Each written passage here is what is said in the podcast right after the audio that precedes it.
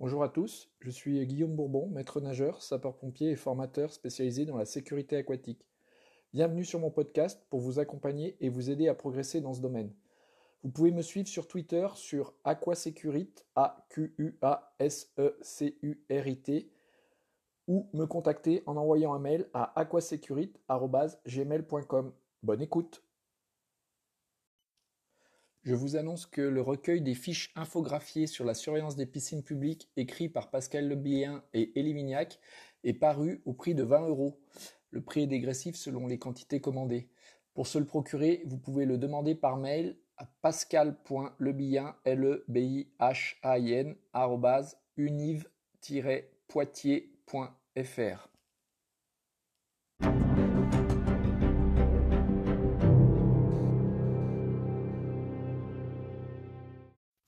Aujourd'hui, première partie d'un podcast d'un échange avec Pascal Lebillin. Bonne écoute. Bien, eh ben, bonjour Pascal, euh, bienvenue sur ce podcast. Ça fait un petit moment que je voulais qu'on arrive à, échanger euh, au profit de, ce podcast, donc je suis très heureux de t'avoir.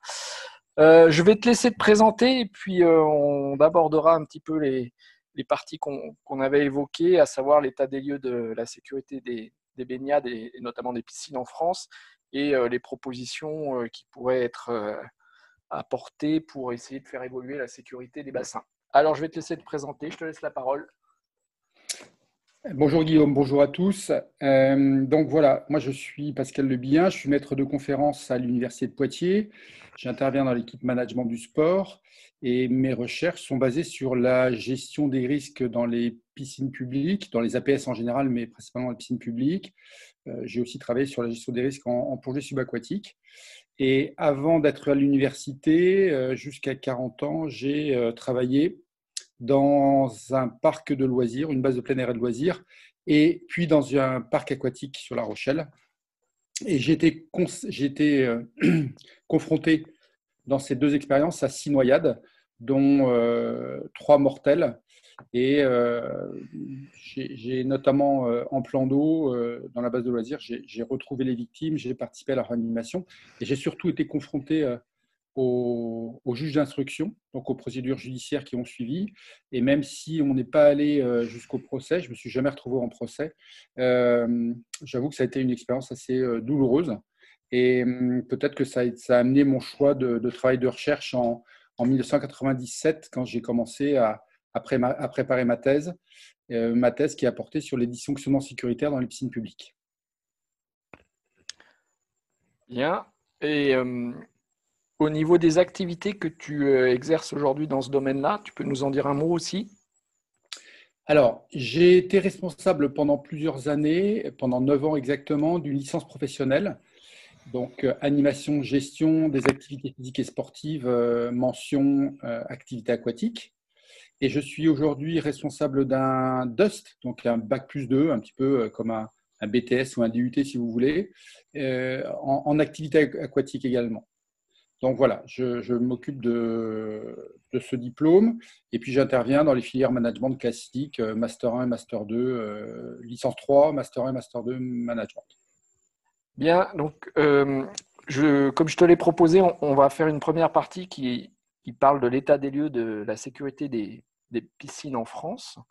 Euh, j'aimerais avoir ton regard sur la situation actuelle, sur la façon dont tu es organisé, dont les formations sont mises en place, euh, dont la sécurité euh, est mise en place sur les piscines publiques, et puis également ton regard, ton regard pardon, sur les actions en cours, donc le plan aisance aquatique qui a été mis en place par la ministre, qui a été mis en place par la ministre des Sports, les normes européennes, je sais qu'il y a des travaux actuellement sur les normes européennes sur la surveillance des piscines, et puis sur les autres actions qui sont mises en place, les campagnes de prévention qu'on a pu voir au niveau de la Fédération française de natation, au niveau du ministère, etc. Est-ce que tu peux nous parler un petit peu de tout ça?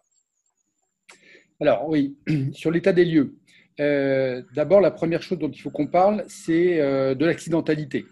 L'accidentalité, euh, qu'est-ce que le sujet produit comme accidentalité et, notamment comme accidentalité létale, hein, comme accidentalité mortelle? Si je reprends les chiffres de Santé publique France, dans la bande des 300 mètres, on, a, on avait en, 2018 hein, chiffre 647 noyades, dont 150 mortelles. Bon, c'est un milieu qui est effectivement jugé le plus souvent comme accidentogène, comme milieu à risque, on est en milieu naturel. Et puis, les piscines publiques, elles, ont, produit, hein, pardon pour le mot produire, mais euh, ont donné lieu à, la survenue de 99 noyades, dont 9 mortelles. Alors, on, pourrait parler longuement de l'acceptabilité de ces chiffres, hein, ça serait intéressant. Ces chiffres qui sont d'ailleurs, euh, en ce qui concerne les piscines publiques, euh, plutôt inexacts mais pour une raison très simple, hein, avec tout le respect que je porte pour les travaux de, Santé publique France, c'est qu'en fait, ces études sont faites sur quatre mois, les quatre mois d'été, hein, de juin à septembre. Or, dans les piscines publiques, les accidents se produisent 12 mois sur 12 parce qu'on a quelques milliers de piscines qui sont ouvertes quand même euh, toute l'année. Et, donc, euh, les accidents ne, surviennent pas uniquement pendant la période estivale. La deuxième, euh, deuxième regard que je porte sur cet état des lieux, c'est la vision réglementaire. C'est-à-dire qu'on a aujourd'hui euh, une, réglementation qui est assez abondante, avec pour moi des textes fondateurs. C'est bien sûr le Code du sport, avec cette notion de, surveillance constante de la baignade, hein, l'ancienne arrêté de la loi de 51 reprise par le Code du sport, sur la notion de surveillance constante, l'article 322.7. Et aussi, et ça c'est peut-être encore plus intéressant, euh, la complexité de la notion de surveillance adaptée, c'est-à-dire que les moyens doivent être adaptés au contexte. Et ça, ça me, pose toujours des problèmes. Euh, et, on voit tout de suite derrière la notion de, moyens adaptés toute la complexité et toute l'interprétation qui peut euh, en, résider. Donc, autre regard que je porte, c'est bien sûr le regard du chercheur, c'est-à-dire que on peut se poser la question assez presque naïvement si finalement on a des acteurs qui sont formés et recyclés, si finalement on a une réglementation qui est euh, assez importante et qui dit qu'effectivement nos baignades doivent être surveillées de manière constante, bah, finalement la question qu'on peut se poser, c'est euh, pourquoi euh, quelques dizaines d'accidents de noyades par an et dont certains mortels? Question a priori très simple et ça, a constitué moi mon travail de recherche. Donc, ce que je peux dire aujourd'hui, c'est que en fait, quand on veut chercher à comprendre pourquoi euh, ces, noyades existent, en fait, on trouve, on trouve des choses. Hein. vous me direz, c'est normal, c'est notre travail, mais c'est un travail qui est passionnant. Quand on essaie de comprendre les dysfonctionnements qui ont amené à ces accidents, on voit assez rapidement qu'il y a un nombre tout aussi important de pistes d'amélioration, de problématiques à résoudre pour améliorer ces dysfonctionnements. et aussi, et ça c'est peut-être encore plus intéressant, euh, la complexité de la notion de surveillance adaptée. C'est-à-dire que les moyens doivent être adaptés au contexte. Voilà. Donc, mon regard sur la situation actuelle. Euh, c'est vrai qu'aujourd'hui, euh, il y a relativement peu d'accidents. On pourrait dire que le système est plutôt en équilibre. Euh, vous serez d'accord avec moi, on ne se lève pas le matin en, brandissant des banderoles dans la rue pour dire halte aux accidents en piscine, halte aux noyades en piscine. C'est quelque chose qui, qui est accepté. Je ne sais pas si c'est forcément toujours acceptable, mais en tout cas, cette accidentalité, elle est acceptée par le plus grand nombre. Donc, peu d'accidents. Et je, répète, ça pose le problème de l'acceptabilité du risque. C'est-à-dire, est-ce que, que ce risque est, acceptable? Alors, j'allais dire que très rapidement, quantitativement, il peut l'être, c'est-à-dire que euh, on se pose peut-être moins la question euh, de la mortalité par les piqûres de guêpes ou par les morsures de chiens, mais euh, ce qui est plus intéressant, c'est le regard qualitatif. Est-ce que tout a été fait pour éviter ce qui était raisonnablement prévisible? Par l'organisation qui produit le service Donc là, en l'occurrence, la piscine publique. Est-ce que tout a été mis en œuvre pour éviter le, le problème, pour éviter l'accident La deuxième chose que je voudrais euh, souligner sur euh, le regard que je porte à cette situation, c'est sa complexité qui est largement sous-estimée. C'est-à-dire qu'on a un, problème, donc euh, la sécurité dans les piscines publiques, et on voit très vite que ce qui pose problème dans la sécurité, c'est essentiellement la prévention de l'accident de noyade. C'est l'accident le plus redouté, c'est bien l'accident de noyade, même si on a effectivement euh, des alertes à la bombe, euh, des attentats à la pudeur, on peut avoir euh, un braquage de, de, caisses, on peut avoir une fuite de chlore, mais l'accident redouté par tous les acteurs, c'est bien l'accident noyade. Et le problème, euh, donc je vais lâcher tout de suite un, pavé dans la mare, mais ce qui ressort des études d'accident, l'accidentologie, c'est bien la surveillance qui est mise en défaut par les juges lors des accidents les plus graves. C'est cette dimension de la sécurité qui pose problème. Donc effectivement, mes travaux se sont petit à petit orientés vers une, analyse de cette, surveillance, essayer de comprendre qu'est-ce qui pouvait dysfonctionner dans cet outil de prévention que constitue la surveillance. En fait, dans, ce système qui, dans le système qui organise la sécurité des piscines publiques, je dis, j'affirme qu'effectivement, on a une méconnaissance de cette complexité. Et si je prends l'exemple de la surveillance, on a l'impression trop souvent que surveiller, c'est simple. Et en fait, c'est tout sauf simple. C'est-à-dire que c'est vraiment une mission complexe. On pourra peut-être y revenir tout à l'heure si, tu veux. Mais il y a vraiment une très grande complexité et que, qui est souvent négligée, voire totalement ignorée par certains. Donc ça, ça pose un, vrai problème. En fait, je disais tout à l'heure, quand on cherche, on trouve, ben, on s'aperçoit que nos travaux euh, permettent, hein, moi et, d'autres, hein, bien évidemment, on s'aperçoit qu'il y a euh, des questions qu'on peut expliquer. Donc, pourquoi, euh, pourquoi on ne peut pas voir une personne qui est en détresse sous la surface des bassins? Ben, Ça s'explique très bien. Ça s'explique à, cause de la profondeur, à cause des reflets, à cause de l'éloignement, à cause des, mauvais, des, mauvaises positions de surveillance. Quand on regarde les attitudes de, de, des surveillants, par exemple, mais Attention, je ne vais pas les stigmatiser, hein, je, reviendrai euh, tout à l'heure. Ça, c'est la partie émergée de l'iceberg. Mais c'est vrai que de temps en temps, on s'aperçoit que le surveillant n'est pas à son poste, ou surveille mal, ou est dans l'impossibilité de surveiller correctement. Ça, c'est un grand débat et on ne traitera pas tout ça aujourd'hui, peut-être euh, lors d'un prochain euh, podcast. Donc, nos résultats de recherche mettent en valeur des dysfonctionnements et qu'il est intéressant d'expliquer, de, commenter pour pouvoir, bien sûr, hein, euh, sans, stigmatiser qui que ce soit, mais tous les, tous les maillons de la chaîne, tous les acteurs du système sont concernés par, euh, par ces dysfonctionnements. Et donc, ce qui nous semble intéressant à nous chercheurs, c'est que si on veut progresser, c'est d'essayer de, de, de, de, dépasser cette vision souvent monocausale du danger. La société veut un bouc émissaire et souvent c'est soit la faute de l'usager, soit la faute du surveillant qui ne l'a pas qui ne l'a pas vu euh, en détresse. Mais on peut aller plus loin. Il faut aller plus loin si on veut comprendre les causes profondes de ces accidents. Voilà pour euh, première, euh, premiers éléments de réponse.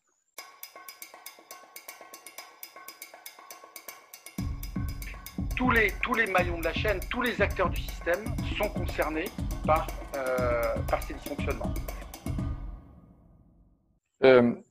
Tu évoques euh, là les problèmes d'ignorance, de négligence dans la façon de surveiller de la part des, professionnels.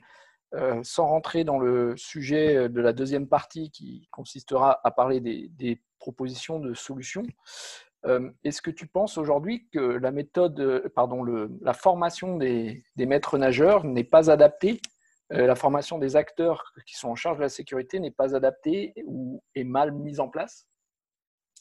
Alors, effectivement, je crois que cette formation, notamment, on peut commencer par parler de la formation initiale, celle qui est faite avant l'obtention euh, d'un titre euh, permettant aux personnes de surveiller, hein, donc le titre de BNSSA ou le titre de maître sauveteur. Je pense que cette formation, elle est, elle est partiellement euh, inadaptée. Je pense notamment au MNS parce qu'on s'aperçoit que la complexité est telle qu'il y a une vraie méconnaissance de la réalité du contexte. Et plus gravement, quand on parle des BNSSA, alors là, c'est bien pire, c'est-à-dire qu'on s'aperçoit que la quantité d'informations ou de formations qu'ils reçoivent sur ce qui va constituer quand même la, quasi-totalité ou la totalité de leur mission de, surveillance, hein, même si bien sûr qu'il y a de l'intervention, du sauvetage et du secourisme, on s'aperçoit que ça, c'est pas abordé ou quasiment pas abordé. Donc, euh, je crois qu'il y a tout un pan euh, de, connaissances qui est, à, revoir pour que les gens s'approprient justement cette complexité et qu'ils aient ensuite une juste représentation de ce qu'est leur métier, hein, de ce que sera leur tâche plus tard. Voilà. Donc, euh, si je prends l'exemple de la formation continue, alors la formation continue elle existe, mais vous serez plutôt d'accord avec moi, elle est essentiellement basée sur la natation, le donc pour le sauvetage, et le secourisme. C'est-à-dire qu'on s'entraîne en sauvetage et en secourisme. Et moi, je vous promets qu'on peut mettre en place aujourd'hui des actions de formation bien sûr initiale et aussi continue, avec des acteurs de terrain, sur la, sur, la, sur la surveillance, sur la formation et la surveillance. Donc, je vous rappelle que le sauvetage secourisme, c'est de la protection, l'accident s'est produit, et qu'il serait peut-être plus intéressant de travailler sur la prévention, euh, sans négliger la seconde, hein, on, est, bien d'accord, mais pour éviter que l'accident ne se produise.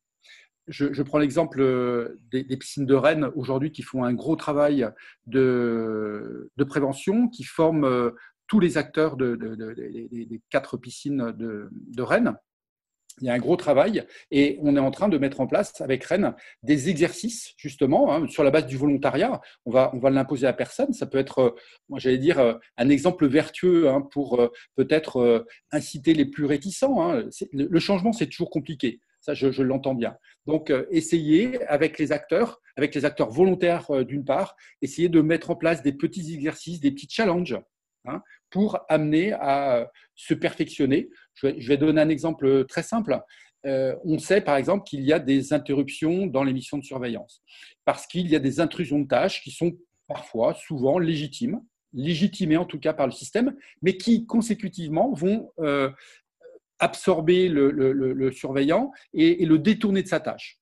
Peu ou prou, mais qui vont le détourner de sa tâche. Eh bien, on pourrait essayer de se rendre compte de la durée de ces dysfonctionnements, de la durée de ces intrusions de tâches. Donc, à chaque fois qu'on va être amené à faire un petit travail, euh, un soin, un conseil, euh, peut-être parfois un casier à ouvrir si c'est un, surveillant qui le fait, et ça peut arriver dans certains établissements quand il y a peu de personnel, eh bien, on déclenche un chronomètre. Et si c'est fait honnêtement, ça pourrait être intéressant de voir combien de temps ça dure. Mais que les acteurs, plutôt que ça soit nous, parce que nous, on l'a mesuré ça en 2015. Hein, sur, des tests clandestins. On a mesuré ça dans nos résultats, ça, a été publié, donc euh, c'est disponible. Mais maintenant, pour que ça soit plus fort, plus intéressant, il faut que les acteurs s'approprient à la fois le, voilà, dysfonctionnement, qu'ils soient conscients que peut-être d'avoir d'être intervenu pendant euh, une minute, deux minutes, trois minutes, eh c'est autant de temps pendant lequel le bassin a été laissé sans surveillance. Et ça, ça, ça, ça me semble intéressant que ce soit l'acteur lui-même qui en soit persuadé. Ça va donner un vrai sens à la mission. Voilà. D'accord. Euh, toujours dans l'état des lieux, donc on évoquait dans, le début de ce podcast euh, ton regard sur les actions actuelles sur le plan aisance aquatique, sur l'évolution de la norme européenne et sur les campagnes de prévention existantes qui sont euh, en place chaque été en général, alors sous forme de prospectus euh, un petit peu de clips vidéo sur le site du ministère de l'Intérieur ou sur les, partenaires comme la Fédération nationale des sapeurs-pompiers. Euh, qu'est-ce que tu peux nous dire là-dessus? Alors, moi je reste persuadé que des initiatives, il y en a. Il y a d'excellentes initiatives. J'en prends pour preuve l'excellente initiative sur les anses aquatiques euh, menée par notre ministre. Mais il y a des, gens, euh, je pense à mes collègues de Lille, par exemple, qui ont fait un travail considérable. Je pense aux, syndicats professionnels qui ont aussi euh, largement abondé euh, dans, ce travail. Et, pardon pour tout ce que j'oublie, mais les anses aquatiques, c'est un élément du système qui est fondamental et sur lequel il faut travailler. Donc ça, c'est une remarquable initiative. Attention, et, et ce n'est pas du tout être critique que de dire ça, c'est attention à ce que ça ne soit pas l'arbre qui cache la forêt. C'est-à-dire que avec Vignac, on a développé un modèle qui s'appelle Enfor, je vais y revenir euh, derrière, pour essayer d'expliquer la complexité du, notamment du processus de surveillance censé prévenir, censé empêcher que l'accident ne survienne. Le modèle Enfor, c'est huit lettres, un acronyme. Hein. Le A pour architectural, le M pour matériel, le P pour pédagogique, le H pour humain, le O pour organisationnel, le R pour réglementaire, le E pour environnement, environnement euh, euh, environnemental et le S pour socio-économique. Et en fait, quand on décline un petit peu les éléments de dysfonctionnement et qu'on les rattache à, chacune de ces lettres, on s'aperçoit qu'il y a des dizaines, on en a identifié une soixantaine, mais on peut sûrement en trouver d'autres, on identifie des tas de dimensions euh, qui pourraient faire l'objet de travaux, alors pas peut-être de recherche, hein, euh, là-dessus les universitaires peuvent bien sûr travailler, mais d'études, plus simplement, euh, que, les, que les acteurs du système, sur lesquels les acteurs du système pourraient apporter des éléments euh, de réflexion et des éléments de, afin, de afin de perfectionner les choses, afin de les améliorer. D'accord?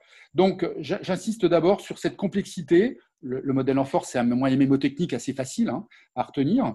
Euh, donc, un, des initiatives qui sont très intéressantes, mais le coup de griffe que je voudrais, euh, que je voudrais donner, le, là aussi le, petit coup de gueule que je voudrais donner, c'est que, à mon sens, ces initiatives sont trop dispersées. Là, on a eu une action du ministère, je disais, sous, sous l'influence de notre ministre. Donc, ça, ça a été national et c'est extrêmement euh, intéressant. Par contre, tous les, organismes de secours, je pense aux sapeurs-pompiers, et si, je, m'écarte un petit peu de la piscine publique, les sapeurs-pompiers, je pense à la police nationale avec les CRS, je pense euh, à la 2F2S, je pense aux syndicats professionnels, je pense bien sûr à la SNSM. Tous ces organismes, et, bien d'autres, je pense aussi aux collectivités qui développent parfois des savoir-faire très intéressants, eh bien tout ça, ça reste, chacun reste dans son coin. C'est-à-dire que je trouve extrêmement dommage qu'il n'y ait pas pour des raisons qu'on comprend bien, hein, euh, des raisons de protectionnisme souvent, mais aussi par euh, peut-être l'absence de volonté. Il faudrait peut-être que quelqu'un, alors je n'ai pas encore trouvé qui, hein, j'aimerais bien qu'il y ait euh, un, organisme, peut-être un observatoire hein, qui soit créé pour, voilà, un observatoire sur les accidents de noyade qui soit créé et qui permette de créer du lien. C'est la Société de sauvetage du Canada nos collègues, de nos collègues canadiens, et, vous savez que que je travaille euh, très régulièrement avec euh, nos collègues québécois, euh, la société de sauvetage, elle est à la fois, elle étudie, elle, conseille, elle participe au, procès, hein, à, expliquer des éléments de procédure pénale. Eh bien, voilà, on pourrait tendre vers ça. Donc, voilà, essayez de prendre ce qu'il y a de mieux chez chacun des acteurs qui travaillent sur le sujet et le faire savoir. Aujourd'hui, c'est beaucoup trop cloisonné. Je prends un autre exemple, c'est l'exemple de nos collègues euh, de nos collègues de Belgique francophone. Nous, on est un, je ne sais pas s'il faut dire un grand pays, mais euh, on, a euh, de, multiples régions, on a de nombreux, très nombreux départements, on a 1400 km entre les, points les plus éloignés de la France. Et, finalement, je trouve que ça communique peu, hein, vous, l'avez compris. En Belgique francophone, quand ils veulent travailler ensemble, c'est un peu moins vrai avec la, Belgique néerlandophone, mais en Belgique francophone, ils sont plutôt plus efficaces que nous. C'est-à-dire que quand ils veulent travailler ensemble, c'est vrai que l'échelle géographique est plus restreinte, et ceci explique peut-être cela, mais en tout cas, ils arrivent à échanger davantage. Donc, euh, je, trouve ça intéressant. Voilà, donc, euh, conclusion de ça, c'est trop d'acteurs qui ne conjuguent pas leurs efforts. Peut-être euh, un observatoire hein, qui soit créé pour, voilà, un observatoire sur les accidents de noyade, qui soit créé et qui permettent de créer du lien. Je peux prendre aussi l'exemple des ministères qui peut-être ne euh, travaillent pas toujours dans le même sens, qui communiquent peut-être pas assez. Hein. Euh, je pense que là, il y, a un vrai euh, progrès à faire. Intéressant. Tu parlais du Canada d'ailleurs. je sais qu'ils ont mis en place ce qu'ils appellent le coroner, là, qui fait. C'est une sorte de, bureau d'enquête accident hein, qui étudie les, accidents et qui diffuse les conclusions, donc tout en préservant effectivement la, partie judiciaire s'il y en avait une et euh, les, identités des participants, mais qui euh, est là pour faire un retour d'expérience. Est-ce que ça, c'est quelque chose qui pourrait être intéressant en France ou pas? Oui, oui, ça pourrait être intéressant. C'est une, piste, mais là, je pense que c'est tout le système euh, judiciaire ou notre système organisationnel qui sera à revoir. Donc, ça, c'est peut-être compliqué. Euh, le, coroner, si j'en ai compris, c'est un peu un, médecin légiste et, un peu procureur, euh, quelqu'un qui instruit aussi euh, des éléments de justice, qui fait des rapports. J'ai en ma position des rapports, j'ai vu des rapports sur, sur les coroners, c'est extrêmement précis. Alors que nous, par exemple, quand on a voulu étudier l'accidentalité sur les accidents de noyade, eh bien, en fait, les tribunaux se ferment j'ai fait le même travail en plongée lorsque j'étais co-directeur d'une thèse en plongée euh, avec Pierre Lebrun. Euh, on s'est vu, euh, les tribunaux ne nous ont pas ouvert leurs portes. Les procureurs ne voulaient pas nous fournir des preuves, nous fournir des éléments d'enquête. Et, pourtant, c'est à partir de ça qu'on voit les, dysfonctionnements. Hein. On a réussi à contourner parfois l'obstacle, parfois de manière pas toujours, j'allais dire, un peu discrète. Hein. mais on, trouve des choses intéressantes, mais on devrait pouvoir accès aux, sources parce que euh, c'est très riche d'enseignements. D'accord, donc si je fais un peu le bilan de cette première partie, sur la situation, on a quelque chose qui est euh, largement perfectible dans la méthode de formation ou en tout cas de, euh, d'accompagnement des acteurs.